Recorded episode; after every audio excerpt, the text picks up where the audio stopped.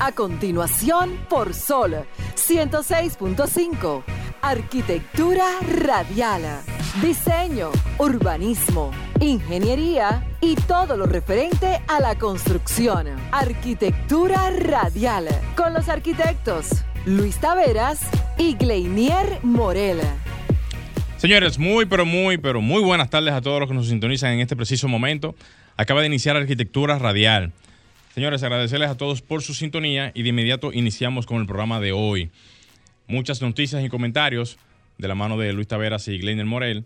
Y a propósito de eso, vamos a tocar un tema que tiene que ver con el monorriel en Santiago. Importante proyecto que va a revolucionar todo lo que es el, transporte, no solamente a nivel eh, público y privado, sino también de lo que son las consecuencias y causas que el mismo dejaría de, de provocar en lo que son el, tema del tránsito, tanto en la parte eh, de vehículos como eh, bicicletas, eh, también anexos y muchas otras informaciones de lo que viene siendo el monorriel en Santiago. ¿Quieren boicotearlo ese proyecto? Ese proyecto es sumamente importante y yo entiendo que todas las potencialidades que tiene el proyecto hay que enumerarlas y mencionarlas para poder tratar de sacarle el provecho que se amerita. Así que de esta manera, señores, inicia Arquitectura Radial. Estimula tus sentidos, enriquece tus conocimientos. Arquitectura radial. Bien, señores, muy buenas tardes. Como bien dijo mi compañero Gleiniel Morel, el día de hoy, domingo, esta hora del domingo, vamos a estar compartiendo con ustedes todo lo relacionado al sector de la arquitectura, la ingeniería y la construcción. El día de hoy promete. Mucho, promete mucho y vamos a hablar de un tema técnico del de la arquitectura y la construcción, valga la redundancia, que a todos nos atañe y que de una u otra manera desconocíamos que existía, por lo menos yo, no sabía que existía una asociación de eh, empresarios eléctricos en República Dominicana. Y hoy vamos a tener la presencia del presidente de esta asociación. Pero vamos a pasar primero a la frase de apertura, como cada domingo. Le tengo una sorpresa, Morel. Vamos arriba. Los desarrollos urbanos rígidos y bien planificados muchas veces dejan escapar grandes oportunidades que nos permitan ordenar el desorden. Sumamente profunda esa frase. Arquitecto, urbanista, conferencista internacional, director de planeamiento urbano de la alcaldía del Distrito Nacional, nuestro amigo y hermano Mayo Vanesuazo. Tremenda, tremenda frase. Duro.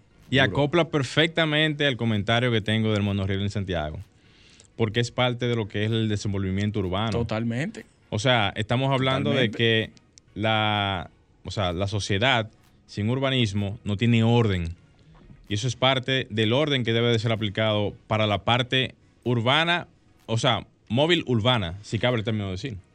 Sí, la movilidad urbana. Movilidad urbana. Y mira, mira lo interesante de esa frase, que, y, el análisis tan profundo que tiene la frase, los desarrollos urbanos rígidos no te permiten, rígidos y bien planificados, no te permiten muchas veces solucionar los problemas.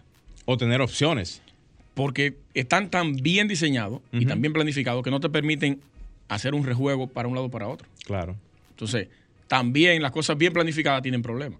Claro. Oye, oye lo interesante de eso. Por el, por el mismo hecho de que como todo evoluciona sí. y todo se transforma. Y la ciudad es un ente cambiante. Cambiante. Porque la ciudad somos la gente. Eso es correcto. Oye, pero, pero excelente, qué brillante, Mayo. Mayo, donde quiera que tú te encuentres, eh, un abrazo para ti. Saludos para ti. Muy Mire, yo quiero aprovechar la oportunidad y darle las gracias a la arquitecta y, la profesora Soraya Aquino, quien nos permitió hacer una nueva vez la conferencia que nosotros tenemos preparada, la arquitectura, origen de la arquitectura desde los microorganismos. Eh, ya la hemos realizado en la Universidad UCE, en San Pedro, y dos veces, ayer fue la segunda vez, en la Universidad OIM. Muy buena acogida por los estudiantes de, arquitectura de la OIM. Eh, hay una debilidad, y eso hay que prestarle atención, señores. Hay una debilidad tremenda en los estudiantes en el tema de conocer a los arquitectos referentes a nivel internacional. ¿Qué arquitecto, con qué arquitecto tú te identificas? ¿A cuál tú pondrías como referente? ¿Qué arquitectura te gusta? ¿Y qué arquitectura estamos realizando actualmente? Bueno, eso tiene que venir del propio interés de la persona, pero también debe de ser motivado. Eh, pues sí, de por, por, diferentes entes, no solamente desde la parte, digamos, de, las universidades, sino también desde, los mismos estudiantes. Y aprovechar, Luis, ya que tú lo estás mencionando, que teníamos eso en proyecto en algún momento, que sería muy interesante ahora que las universidades le presten atención, a este tipo de introducción. De encuentros. Y de encuentros, que son no solamente para darle algún tipo de introducción a los jóvenes estudiantes de las universidades, sino para que también puedan empoderarse de lo que es este tan importante medio. Porque si no es así, automáticamente entra, van a entrar con lagunas, situaciones de, todo tipo. Y mira lo que tú mencionas ahora mismo. O sea, tú le vas a preguntar, o tú le preguntas de otras cosas y te van a contestar perfectamente. De farándula, de... la profesora hizo una pregunta. ¿Cuál es el dembocero que está actualmente más sonando? No, tú sabes. El alfa, todo el mundo. Ahora, ¿cuál es, el, ¿cuál es la arquitectura que tenemos o que estamos realizando actualmente? El silencio. No sabía. El vacío. Eso yo no lo critico. Porque yo también era, yo era un ignorante claro, en esa época también. Mira, independientemente de ello, quisiera aprovechar el momento porque no se dan siempre las mismas situaciones en el programa de radio. Que uno, cuando entra a las universidades, me incluyo también, uno entra con muchas lagunas y en el momento que uno entra a la universidad es que uno se va interesando por algunos temas, se va culturalizando y luego entonces ya, ya sea en el mismo trayecto de la carrera o después que uno termina la carrera, es que uno se fomenta en diferentes áreas. Entonces, el hecho de que una persona entre a la universidad con lagunas y todo ese tipo de cosas no es nada. Ahora, el hecho de que termine y continúe su vida profesional así, con la laguna, eso sí es preocupante. ahí sí es verdad que la cosa se pone difícil. Coño, la tiro dura de ahí. Sí, es difícil. Un saludo muy especial a Ninoca Pujols, Alejandra, Emanuel Germán, a Ezequiel y Mía Sanfe, que están ahora mismo en sintonía desde la cuenta de Arquitectura Radial en Instagram. Algo, algo importante de esas visitas también es que ya nos seguían como programa a nosotros. Algunos de ellos ya nos conocían y ahí aprovecho también y planteo lo que es el, proyecto nuestro de arquitectura radial. Y, lo bueno es que ellos por lo menos están eh, teniendo esa eh, cercanía, afinidad por, por conocer, por escuchar, por saber qué es lo que uno hace y cómo lo hace. Qué bueno. Enviarle un saludo también, un afecto eh, bien efectivo a Brian Martínez, que nos sigue a los dos. Te envió saludo él. Hey, Brian, saludo para ti. Sí, muy buena acogida. Y gracias a la universidad también por, por permitirnos ayer realizar esa conferencia. Es sumamente interesante y ojalá y otras universidades se sumen a que nosotros podamos. Eso entiendo yo, que sería una excelente oportunidad. Y ojo, todo esto lo hacemos realmente sin ningún tipo de, lucro. Lo que más nos interesa realmente es llevarle la información a los jóvenes estudiantes de qué es el mundo de la arquitectura, cómo acceder a ello, la tan importante forma de cómo diversificar este mundo. Y hoy en día hay no solamente arquitectura en, sí, hay diseño, supervisión, eh, construcción en sí. O sea, hay, muchas aristas. Hasta, hasta el metaverso se mete en eso. Yo lo mencioné. Sí, allá en, Sí, porque al final de la conferencia yo tengo una, una representación de diferentes arquitecturas y está la arquitectura cuántica. Y yo dije, tenemos arquitectura cuántica. Usted, está profundo. Estoy lejos. Usted va lejos. Estoy más allá de lo evidente, como decía los Thundercats. Thundercats. Y el metaverso va a traer. Es parte de eso. Parte de la arquitectura cuántica. Muy bien, muy bien. Nosotros somos. Hay un artículo interesantísimo por ahí. Los arquitectos van a ser los diseñadores del metaverso. Ya no van a ser los diseñadores gráficos. Son los arquitectos que van a crear toda esa realidad virtual claro. que se va a comenzar a vivir ahí dentro. Muy bien. Muy interesante. Eh, ¿Le parece que hagamos una pausa y venimos con los comentarios? Vamos arriba, una pausa comercial y... Bien, señores, continuamos en Arquitectura Radial. Señores, para todos los que están en sintonía, agradecerles eh, por, eh, por, estar aquí con nosotros aquí en vivo, o sea, viéndonos el programa en vivo, tanto por las redes sociales como también por el portal de, Sol 106.5, el cual usted puede descargar dirigiéndose a su App Store o, eh, App Store, ¿verdad? Y, también Google y Google Play para las diferentes versiones de Android y Apple. Señores, miren, el monorriel de Santiago. Vamos a hablar del monorriel. Miren, el monorriel realmente es un tema bastante, para mí, bastante importante. No solamente desde el punto de vista de lo que es su ejecución, sino también desde el punto de vista de lo que es su implementación. y más en Santiago, que tiene unas características topográficas que verdaderamente hacen que las condiciones, no solamente desde el punto de vista de, que se tenga que hacer un monorriel, porque puede ser también un metro o también eh, túneles o cualquier otro tipo de, forma, hasta, hasta incluso eh, teleféricos, desde el punto de vista de soluciones. Pero para lo que es la práctica, para lo que es la manera más viable, para lo que son algunas de las condiciones que se tienen hasta climatológicas, el monorriel es una función prácticamente ideal. Ahora bien, la presentación que se hizo la pasada semana o hace una semana y algo, en donde el Ministerio de, la, de Presidencia presentó el monorriel y del cual la Oficina de, Movilidad Urbana, que prácticamente ahora es que está haciendo más presencia en este tipo de temas por un asunto obvio, participaron de la misma y presentaron algunas de las características que tiene el monorriel a nivel de lo que es la solución vial y de transporte en Santiago.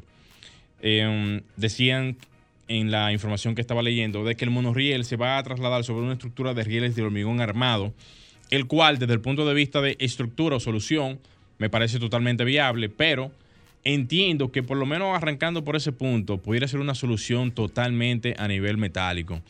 ¿Por qué yo digo a nivel metálico? Bueno, estamos hablando de una solución vial en una zona congestionada, completamente congestionada de lo que es Santiago y que por ende tener soluciones que sean prácticas, fáciles, ágiles, totalmente dinámicas, es lo que hace que la viabilidad de este tipo de proyectos se pueda hacer en un menor tiempo y también reduciendo también las posibles conjeturas, o sea, las posibles eh, conjeturas de, tránsito, problemáticas y demás situaciones que se pueden generar a nivel de una construcción tan importante como esta.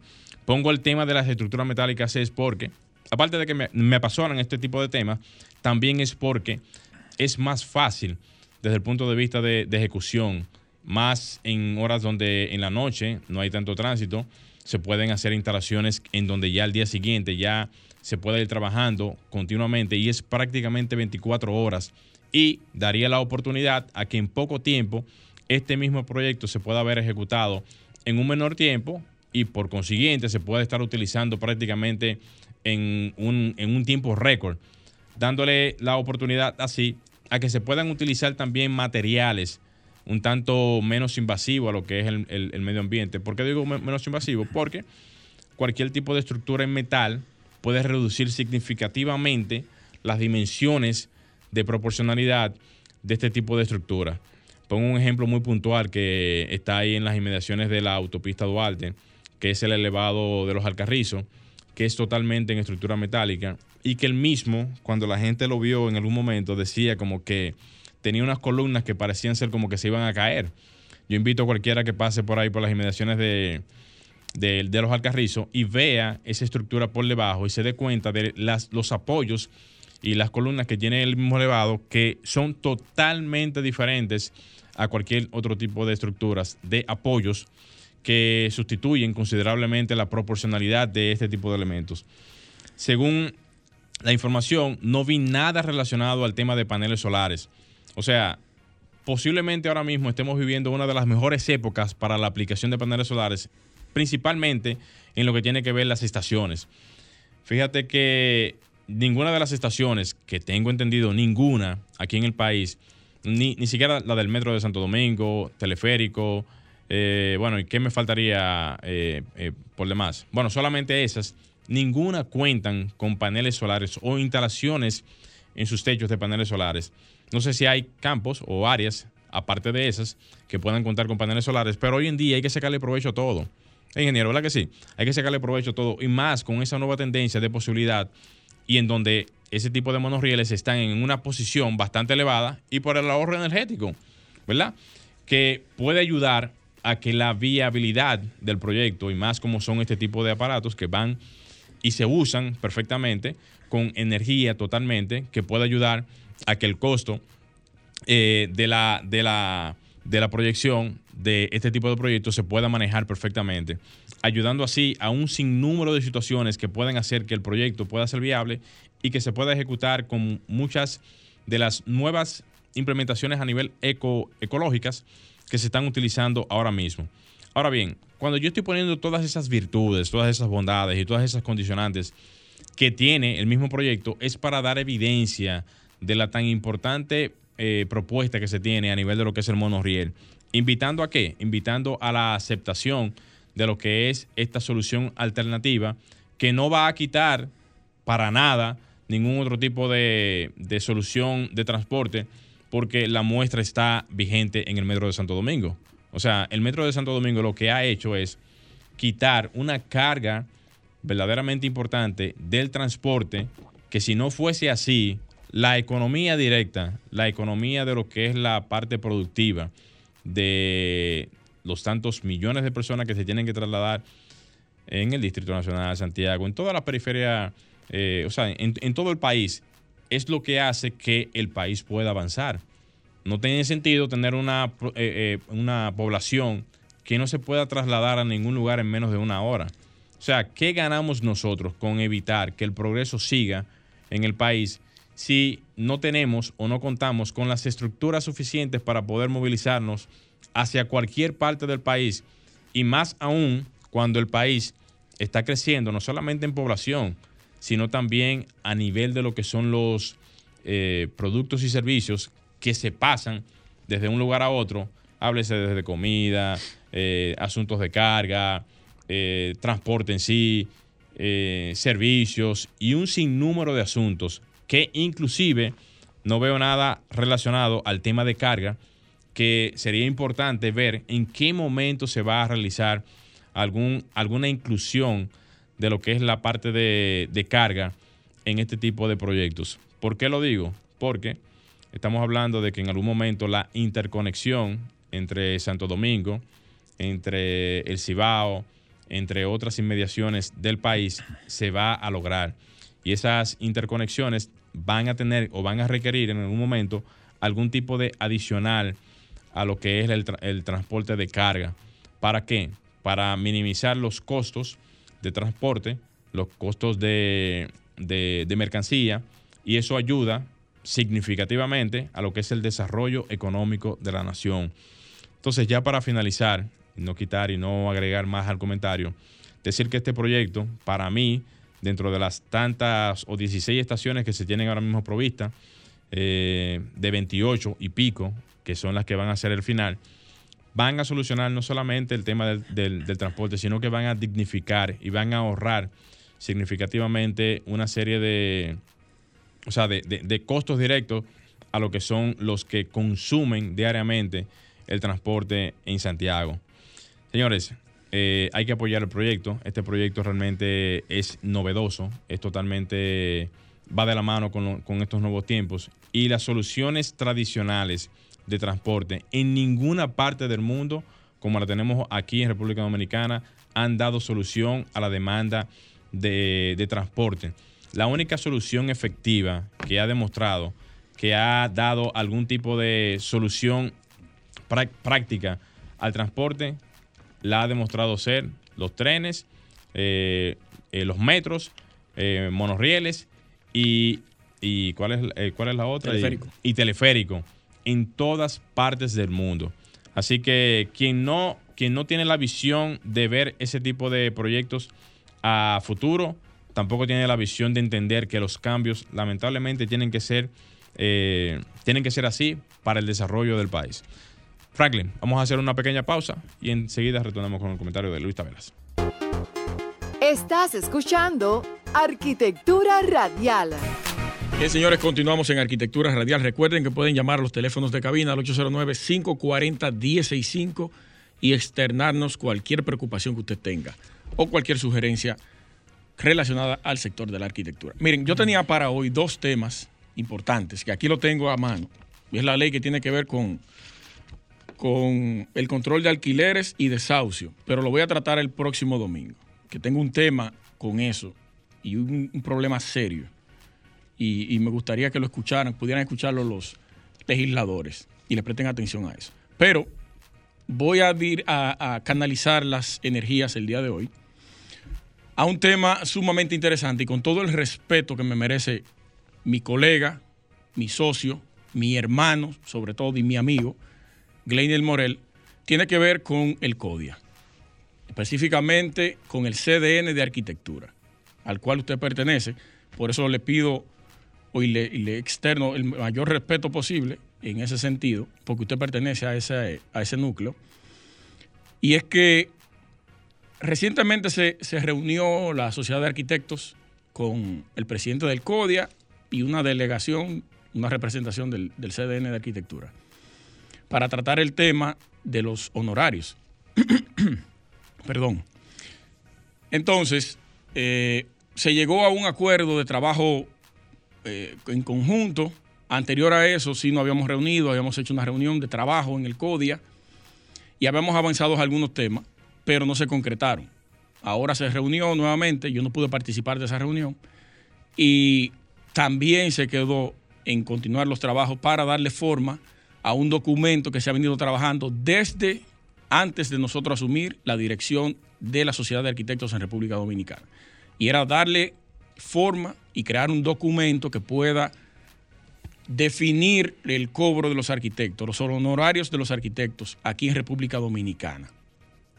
Resulta que uno de los miembros de, ese núcleo, y no me lo dijo Glinier, por eso él no tiene ni idea de lo que yo voy a decir aquí, fue otra persona que me lo dijo, que nosotros habíamos copiado lo que el CODIA ya había hecho, que nosotros no habíamos hecho nada ningún tipo de esfuerzo en ese documento que le presentamos y que hemos venido trabajando durante este tiempo, casi dos años, que está casi listo ese borrador para ser presentado a la sociedad, que por primera vez la sociedad de arquitectos genera un documento como ese para que nosotros como sector podamos tener por lo menos una referencia de cobro, tope mínimo y luego de ahí viene la complejidad de los proyectos que lo comentábamos el domingo pasado para el tema del cobro más o menos usted entienda que pueda cobrar de acuerdo a su firma y de acuerdo a la capacidad de su estructura.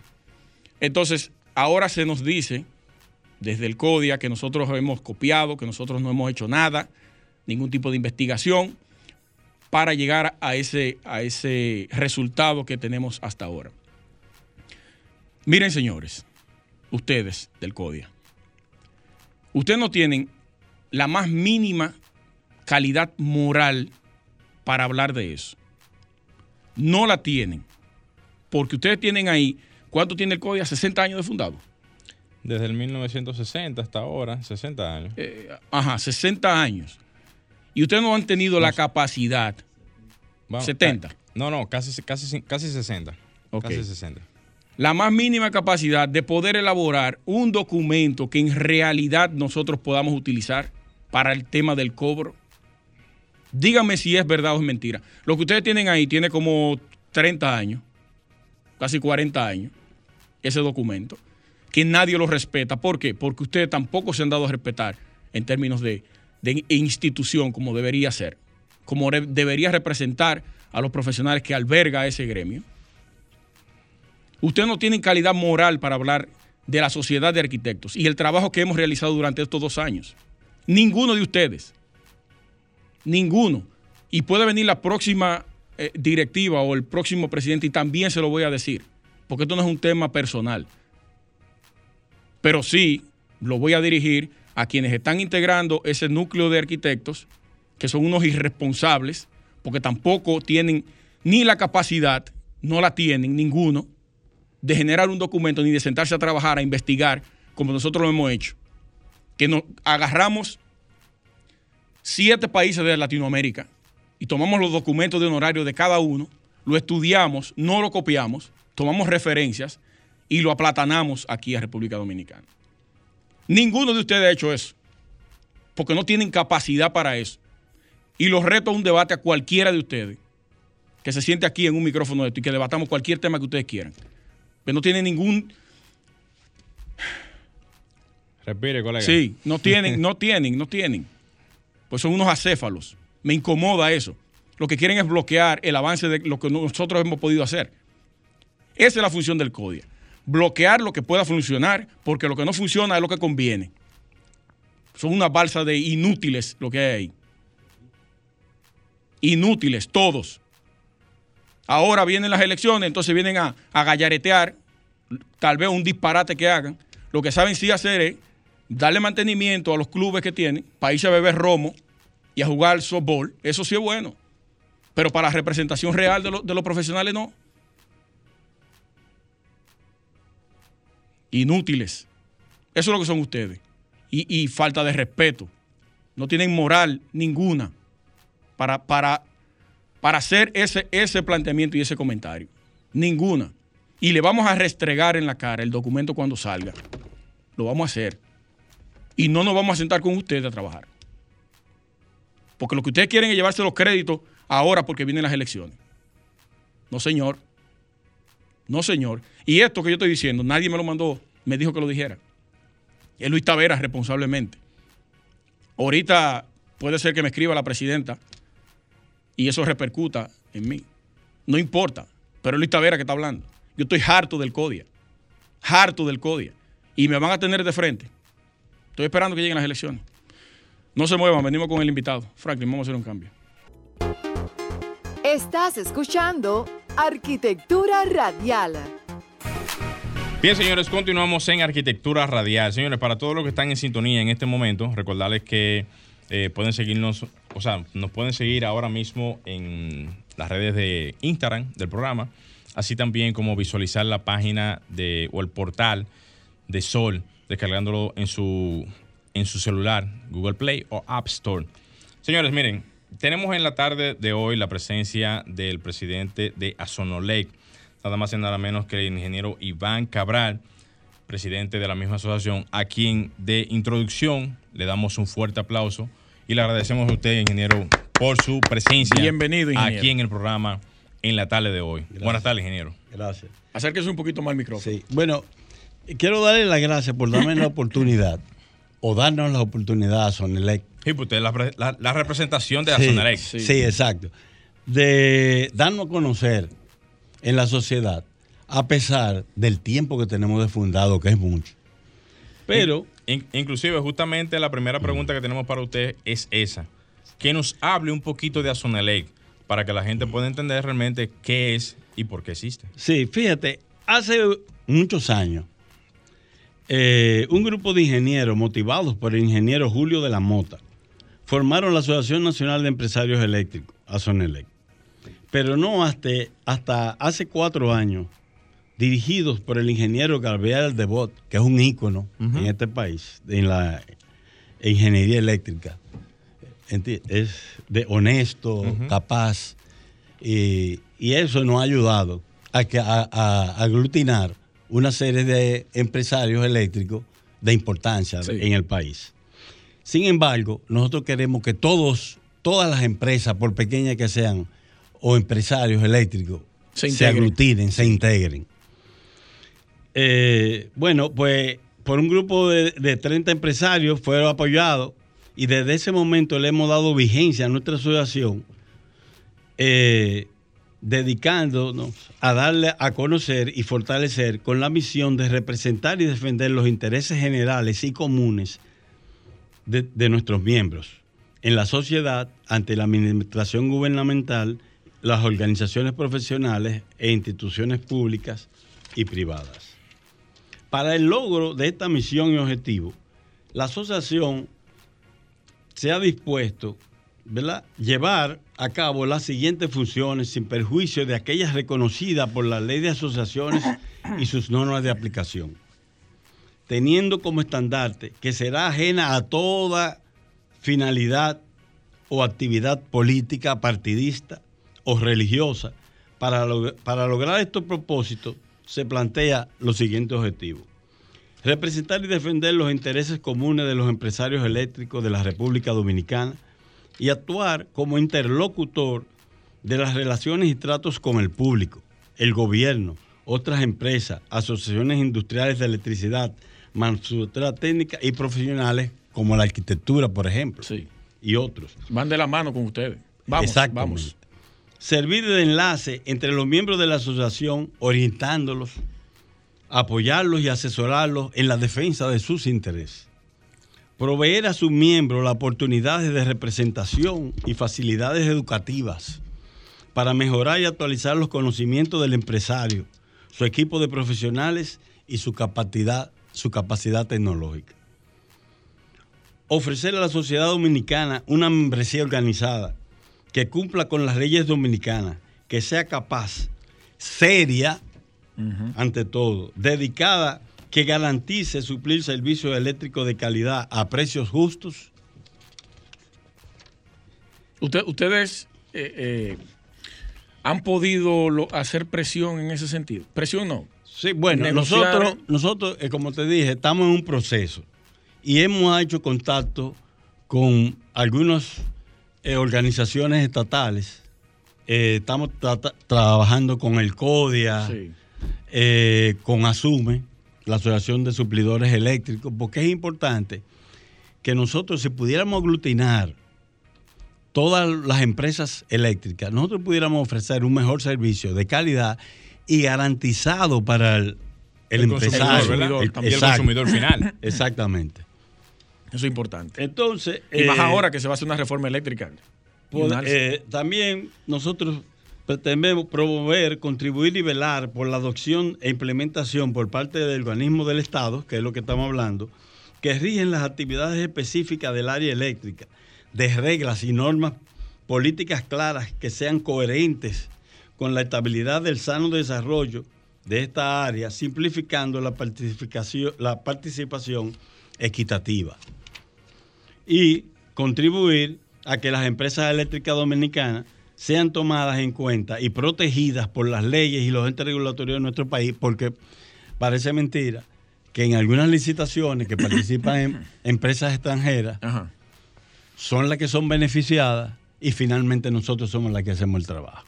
¿Cómo así? O sea, eso es que se ganan por algunas. Igual que en la demás áreas también. Pues, por algunas reglamentaciones. Eso pasa en diseño. Que, van de ventaja con nosotros. Y ellos. ¿Será, será que adecúan la licitación para que gane esa empresa que cumple? Eso pasa también. Ah. Y pasa alguna, lamentablemente, también con empresas dominicanas. Locales. Que se prestan a esa vagabundería. Y generalmente tienen influencia política. Pero las más son las serias y las que cumplen. La, sociedad, la asociación ha podido eh, marcar un referente en ese sentido, en temas de licitaciones. Sí, las hay, las hay, pero tú sabes que en el, momento que estamos como asociación, nosotros todavía es delicado. La, situación de nosotros ahora es aglutinar, formar una fuerza, fortalecernos, que la sociedad nos conozca, que podamos crear una voz de defender las los empresarios, porque, como te podría decir, con el cumplimiento al pie de la letra de estos propósitos, estamos seguros que estamos contribuyendo al desarrollo de nuestro país. Que finalmente eh, el objetivo. el objetivo final. El objetivo la, energía es fundamental para el desarrollo de cualquier país. Inclusive yo aprovechando ese, esa, digamos, ese, ese recuento de lo que es Azonelec. ¿Podemos tomar una, llamada? Vamos arriba. Adelante. vamos a ver si hay una pregunta para usted. Buenas tardes. Buenas tardes. Sí, primero quiero felicitarlo a todos ustedes, eh, realmente son profesionales. Líder, ¿quién nos habla y desde dónde, por favor? Ah, le habla Samuel Valera de Higüey. Un placer. Wow, de Higüey. Muy bien. Adelante. Yo todo, todos los domingos lo doy seguimiento a ustedes. Gracias. Agradecemos Yo quiero opinar con relación ahorita que usted está hablando del monorreal. Realmente deben construirse, no solamente en la región del Cibao, en el país entero. el, colega, el colega Morel estaba, tenía el tema. Correcto, yo estoy de acuerdo con usted, Morel el país entero. Yo le he llamado al señor presidente, a las autoridades. Ese proyecto deben extenderlo al país entero. Eso es todo, Gracias. Excelente, gracias. Gracias a usted por la, por la llamada. Le decía, ingeniero, entonces que yo veo que no solamente las, la Azonelec, que veo que tiene ya unos buenos años en lo que tiene que ver esta área, sino también la SAR, también aparece eh, otras asociaciones en la parte de ingeniería en la parte de también, Green, que es la parte de, los agrimensores, y demás ramas que se han interesado en tratar de hacer una parte de lo que es el gremio principal. Porque, ah, bueno, yo iba a mencionar a Coprovi, que es la representación de los constructores a nivel de, vivienda, pero que aglutina arquitectos, ingenieros también en esa área. Ya son empresarios de la construcción. sí, empresarios de la construcción, pero que de igual manera han buscado una representación en lo que tiene que ver su área, justamente para poder tratar de impulsar su área, obviamente, y tratar de mover a que los profesionales tengan algún tipo de soporte porque si bien es cierto, y como decía Luis Taveras ahora mismo, casi siempre el que, el que se aglutina en este tipo de asociaciones es porque no ha tenido la participación o la representación del gremio principal que nos acoge a nosotros, que es el CODIA. ¿Ha pasado lo mismo con usted en ese sentido? Sí, claro, claro. Eh, fíjate, una de nuestras ideas eh, que, que ilusionaria, podríamos decir, porque ya yo tengo 67 años y las veces, y yo las asociaciones que he conocido, la mayoría, tienen otro interés mm, peculario o, particular. también particular, pecuniario, pero pecuniario, perdón. Pero sí, eh, nosotros queremos, ojalá podamos aglutinar todos los empresarios, porque nosotros nos debemos a, una cantidad de, empresarios diferentes, los empresarios industriales, los comerciales. O sea, la, ingeniería eléctrica, o sea, o la, energía eléctrica es fundamental en nuestra sociedad ahora. Entonces, y toca, toca, todos, todos, todo, todo. Entonces, el desarrollo de la, de la tecnología obliga a que todos nos reunamos y formemos un ente con Acoprovi, con la supervisora, con todos los que puedan demandar un trabajo serio, eficiente y confiable. Y, confiable, y garantizado. Mira lo que yo mencionaba ahorita sobre el monorriel, que es un proyecto que se soporta completamente, al igual que el Metro de Santo Domingo, de abastecimiento eléctrico. Estamos hablando de que son proyectos que de una u otra manera toca directamente, no la parte de, vamos a decir, que el petróleo, ese tipo de cosas, sino directamente el insumo principal energético, que es eh, la parte eléctrica, y por consiguiente toda esa estructura de cableado, de, instalación, de, soporte, de todo, tiene que ver justamente con su área. Y yo decía ahorita que qué extraño para mí es ver que en este tipo de proyectos no se están implementando paneles solares es un punto interesante que se haya tocado. o sea, paneles solares, o sea, que no, se han implementado o no se están proyectando a instalarse. Sí, claro, claro, no, muchísimo. Más de lo que tú a lo mejor piensas, pero debería ser más todavía. Más de ahí, ¿verdad que sí? Imagínate el costo de ahora mismo del combustible. Tú te imaginas que, por ejemplo, las residencias, porque ya a nivel de edificios y apartamentos es difícil tú suplirle eh, cada particular eh, energía solar, eléctrica solar. Pero las viviendas, por ejemplo, que es un gran porcentaje de viviendas, pudieran perfectamente tener la capacidad de generar la electricidad que consumen y el excedente, suplirlo a la red, porque eso lo están haciendo. Pero darle facilidades. El gobierno debe darle facilidades en costo. Cada día es menor el costo, pero darle en, en, en asuntos de pago de impuestos, generar, porque en esa forma nosotros podemos producir una generadora que se está ahora mismo gestionando para, por ejemplo, para Montecristi, con miles de, de megas. Megavatios, sí. De cuando tú puedes, si das facilidades, como yo te digo, residenciales. Fotovoltaica, esa generadora. Fotovoltaica. Eh, tú puedes crear esa generadora porque vas a dejar, vas a liberar otras otras cargas que, se, que están disponiéndose en otras plantas. Y Ojalá no hagan lo mismo que en España, que le pusieron un impuesto al sol. Sí, pero Eso, eso, eso, eso quizá en aquel momento fue una algo descabellado, pero aquí... Todavía lo tiene. Bueno, de, hecho, de hecho aquí han tratado de hacer casi lo mismo. Pero, indiscutiblemente, si el gobierno lo ve desde el punto de vista de eficiencia, debería de plantearse eso, porque el costo de inversión en una planta generadora, además que lleva muchísimo tiempo, lleva muchísimo dinero, y de esta forma que yo te estoy diciendo, rápidamente, rápidamente, se puede, le inyecta. puede disponer de una, de una cantidad de, megas eléctricos que ahora mismo están ocupados. Que yo conozco muchos, muchas personas que tienen un banco de, almacenamiento de energía y mm. eh, eh, consumen pero le queda un superávit de energía y lo devuelven al sistema eléctrico. O sea que le conviene de todos modos al Estado poder incentivar este, este sistema. Lo que quería agregar, y era algo para que no se me escapara, era que estamos viendo cómo el petróleo y las situaciones que están radicando en la parte internacional pueden afectar directamente lo que es el suministro, o no el suministro, sino lo que es el costo energético de cualquier país proyectarse a 20, 30, 40, 50 años, a ir cambiando la forma de cómo suministrar energía es pensar directamente o en energía eólica o en energía fotovoltaica. Y, y por qué no tratar de incentivar, como usted dice, ingeniero, en cada uno de los proyectos que se hacen en el Estado y aparte del Estado también en la parte privada y, las casas y todo eso, el uso o facilitar la parte de, energía fotovoltaica, porque eso va a incrementar más la disponibilidad económica de cualquier país, incluyendo aquí República Dominicana, y también, ¿por qué no? Y la autonomía. Y la autonomía, la eficiencia, la autonomía.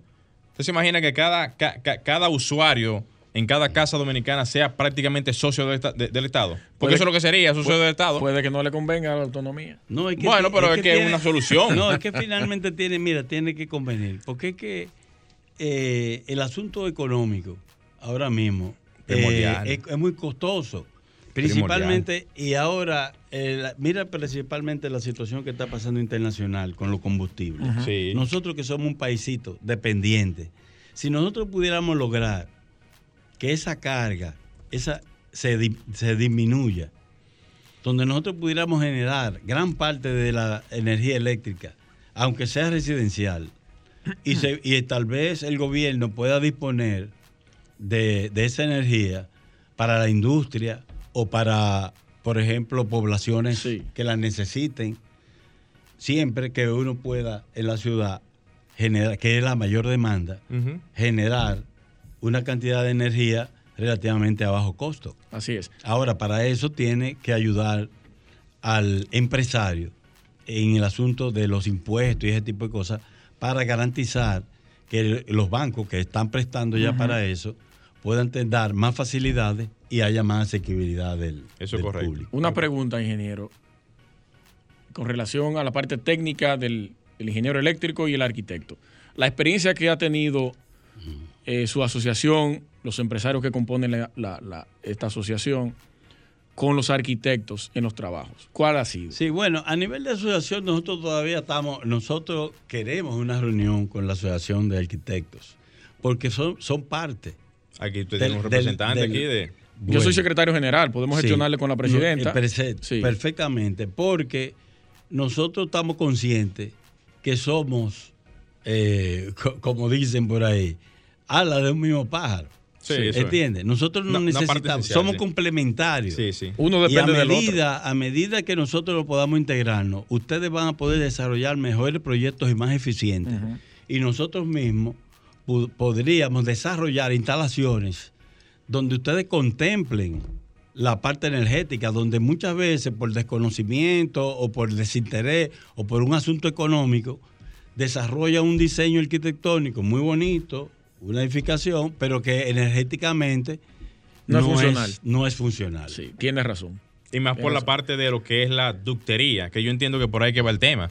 Ductería y también bueno, proveer. ya eso es, eso, no, no, claro, un comentario personal. de los servicios. Es un claro, personal porque la asociación abarca todos los aspectos. Sí. Pero por lo menos yo, y del punto de vista de diseño, que he bregado con arquitectos por más de 40 años, se, se me ha sido difícil que los arquitectos dediquen un espacio para los servicios, tanto de comunicación, electricidad, sanitaria, dentro, por ejemplo, de las edificaciones verticales que cada día más se hacen. Ahí es donde más se aplica realmente ese requerimiento. No sé por vamos qué. a invitar al, ingeniero nuevamente. Se nos acabó el tiempo. Lamentablemente, ingeniero. No puede pedir. Sí, sí, sí. claro, claro que sí. Yo quiero aprovechar esta oportunidad que ustedes nos dan para invitar a todas las empresas o empresarios eléctricos legalmente constituidos a que visiten. un poquito más el micrófono. A que nos visiten en nuestra página web www.azonelec.com.do. Se den la oportunidad de conocernos, se nos acerquen y nos ayuden a darle a conocer al país, principalmente al gobierno, a los empresarios generales, de la construcción, de la industria, etcétera, la incidencia e importancia dentro de la economía nacional del desarrollo del país que tenemos los empresarios eléctricos. Deberíamos hacer una alianza, el programa con la asociación. Eso claro, para promover. Cuenten con nosotros. Muchas gracias una vez más por habernos permitido en su interesante y oído espacio darnos la oportunidad de dar a conocer nuestra asociación. Gracias. Muchas Excelente, señores. Esas fueron las palabras del ingeniero Iván Cabral presidente de Azonolec. a quien le agradecemos nuevamente por su participación y por brindando un, espacio de su tiempo y esperándolo también tenerlo aquí nuevamente para poder ampliar un poquito más en detalle otros aspectos, principalmente en la parte técnica y la convergencia que existe entre los arquitectos y la parte eléctrica, que es tan importante como usted lo mencionó hace poco. Señores, a ustedes gracias por su sintonía. Nos volvemos a encontrar el próximo fin de semana. Luis Taveras, Gleiner Morel y Franklin Tiburcio en los controles.